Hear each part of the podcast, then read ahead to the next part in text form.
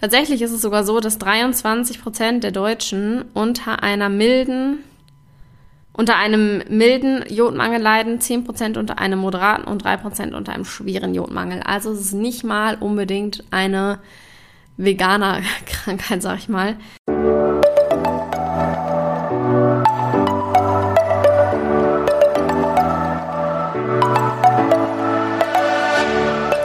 Moin und herzlich willkommen zu einer neuen Folge des Eat Pussy Not Animals Podcast, der Podcast, der dir den Einstieg in die vegane Ernährung erleichtern soll. Hallo und moin, Freunde der Sonne. Ich begrüße euch zu dieser heutigen Podcast-Folge. Das war ein ganz komisches Intro. Ich möchte heute wieder mal ein bisschen was zu kritischen Nährstoffen erzählen. Also zu Nährstoffen, die bei einer veganen Ernährung generell als kritisch angesehen werden. Ob sie das nun sind oder nicht, werden wir jetzt herausfinden. Es gab schon äh, einige Podcast-Folgen dazu. Ich habe schon über Eisen geredet, über B12, über Selen, über Zink, über Vitamin D. Und heute soll es um Jod gehen. Ich muss sagen, Jod ist so eine Sache, ich habe mich damit noch nie beschäftigt ich bin immer so, also klar, sowas wie Eisen habe ich sowieso mal eine Tendenz zu einem Mangel. Oder sowas wie B12 oder Vitamin D sind so typische Sachen, finde ich, wo man irgendwie drüber nachdenkt. Tatsächlich habe ich aber noch nie so richtig über Jod nachgedacht. Außer letztes Jahr irgendwann mal, als es um Salz ging. Aber dazu kommen wir später. Jod wird generell als kritischer Nährstoff bei VeganerInnen angesehen, weil man oft diese Empfehlungssätze hört, von wegen zweimal Fisch die Woche, dann ist dein Jodhaushalt gedeckt, weil Fisch eines der wenigen Lebensmittel ist, wo das tatsächlich in größerer Menge enthalten ist, also wo viel Jod drin ist. Und VeganerInnen essen ja offensichtlich kein Fisch, deshalb wird es halt oft als kritischer Nährstoff bezeichnet. Tatsächlich kenne ich aber wenig Menschen, die tatsächlich zweimal die Woche Fleisch essen. Äh, Fisch essen. Gott, Fleisch äh, auf jeden Fall, Fisch nicht so. Ich habe das früher auch nie gemacht, ne? Also ich fand Fisch immer richtig geil. Ich habe ja auch eine Zeit lang pesketarisch gelebt. Sinn. Und deswegen habe ich Fisch immer sehr gemocht, aber auf zweimal die Woche bin ich garantiert nie gekommen. Deshalb, ähm, ja, auch bei Nicht-VeganerInnen sehe ich das jetzt nicht so mit dem zweimal Fisch. Tatsächlich ist Jod aber eine ziemlich wichtige Sache. 75 Prozent des Jods im Körper befindet sich in der Schilddrüse. Und dort ist es ein essentieller Bestandteil von den Schilddrüsenhormonen T3 und T4. Das steht für Triiodtyronin und Tetraiodtyronin. Ja. T3 und T4 äh, erfüllen auf jeden Fall sehr wichtige Funktionen. Zum Beispiel sind sie äh, bei der Entwicklung von Knochen und Gehirn beteiligt und sie beeinflussen den Stoffwechsel von Proteinen, Kohlenhydraten und Fetten und unseren Grundumsatz. Also die Energiemenge, die wir im Ruhezustand verbrauchen. Es wird empfohlen, eine Menge von 200 Mikrogramm pro Tag für Erwachsene. Es beruht sich allerdings auf Schätzungen, da man auch davon ausgeht, dass sich der Körper durchaus an die Jodmenge anpassen kann die er über die Nahrung erhält.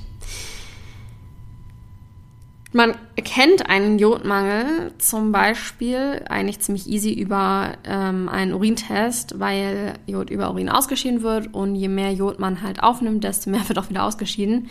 Das bedeutet, man kann da einfach einen Urintest machen beim Hausarzt oder so und der kann dir Erkenntnisse über deine Jodaufnahme geben. Außerdem ist ein weiterer Indikator das Hormon TSH, das steht für Thyreoidstimulierendes Hormon. Ich weiß nicht, ob ich das richtig ausgesprochen habe. Ich wollte ja mal Medizin studieren, dann hätte ich es jetzt sicherlich richtig aussprechen können.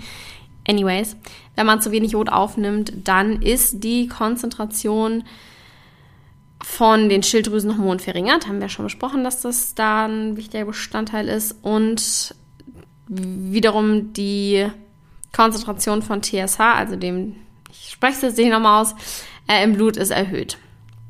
Die Folge davon ist, dass die Schilddrüse wächst und es entwickelt sich so ein sichtbarer Kropf. Also nicht so cool. Tatsächlich ist es sogar so, dass 23 Prozent der Deutschen unter einer milden, unter einem milden Jodmangel leiden, 10 Prozent unter einem moderaten und 3 Prozent unter einem schweren Jodmangel. Also es ist nicht mal unbedingt eine Veganer-Krankheit, sag ich mal, weil eben, wie gesagt, auch die meisten nicht genug Fisch essen, um auf den ähm, Jodbedarf zu kommen. Tatsächlich ist es aber so, und das ist ein bisschen erleichternd, auch bei den meisten Menschen, bei denen sich so ein äh, Kropf gebildet hat von der Schilddrüse, die haben trotzdem keinerlei Störung in der Schilddrüsenfunktion. Langfristig kann es allerdings äh, zu verlangsamten Reflexen kommen oder Kälteempfindlichkeit, trockene Haut und zu Konzentrationsschwäche, wenn man die Vergrößerung der Schilddrüse nicht behandelt.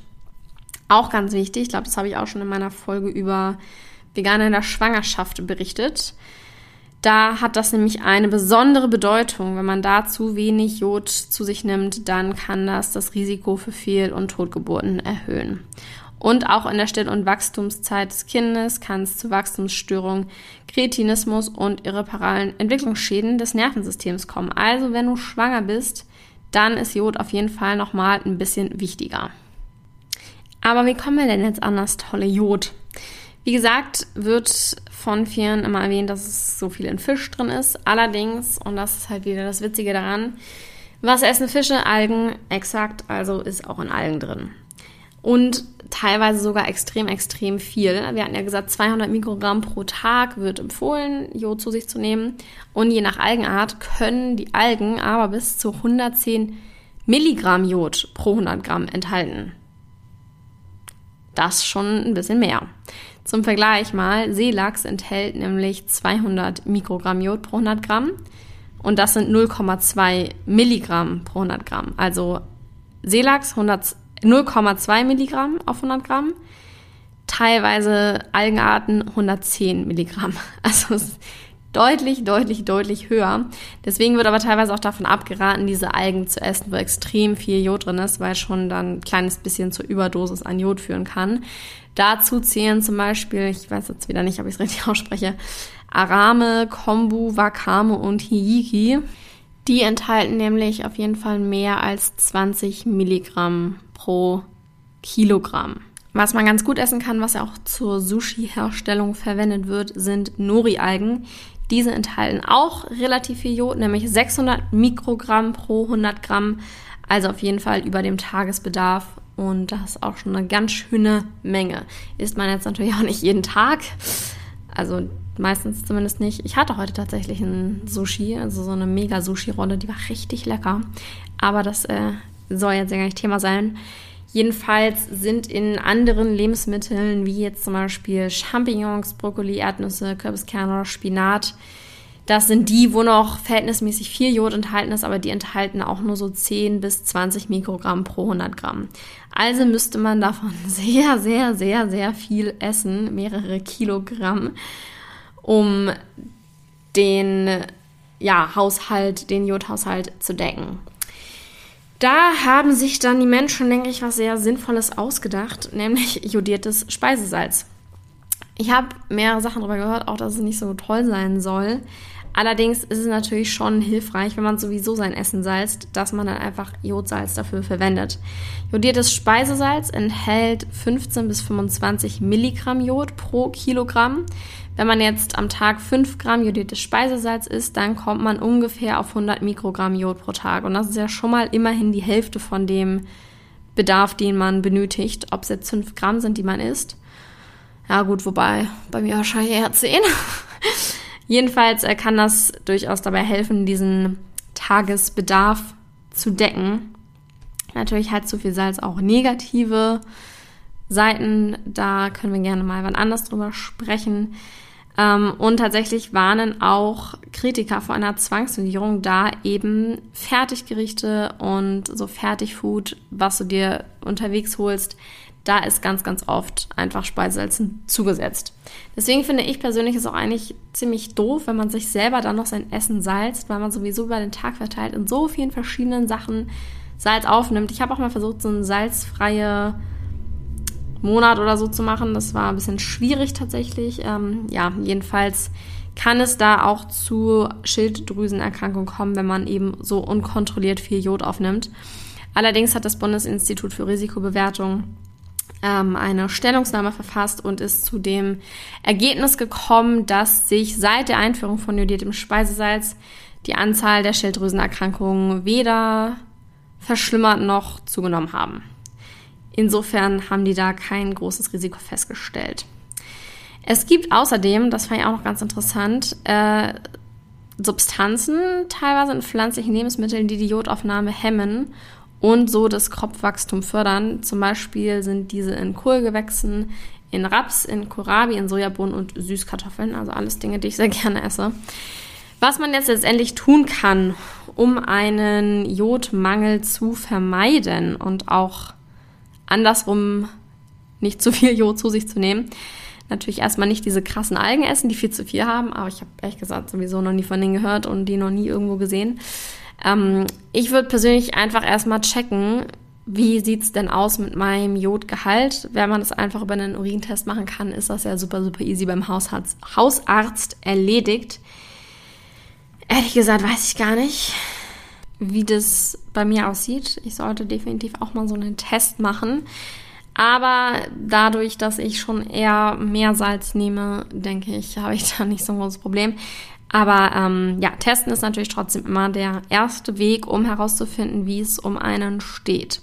Und wenn es dann halt schwierig ist, wenn man dann, dann einen Mangel feststellt oder eine zu geringe Aufnahme, dann kann man ja sich überlegen, ob man das einfach supplementieren möchte. Gibt auch vegane Jodtabletten und dann ist man auf jeden Fall auch safe.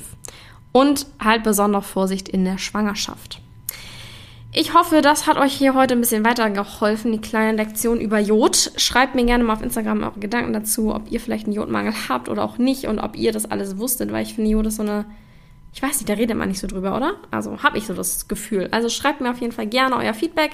At kara-drummond- Ich bedanke mich fürs Zuhören, meine Lieben. Wir hören uns in der nächsten Podcast-Folge. Bis dahin, ciao.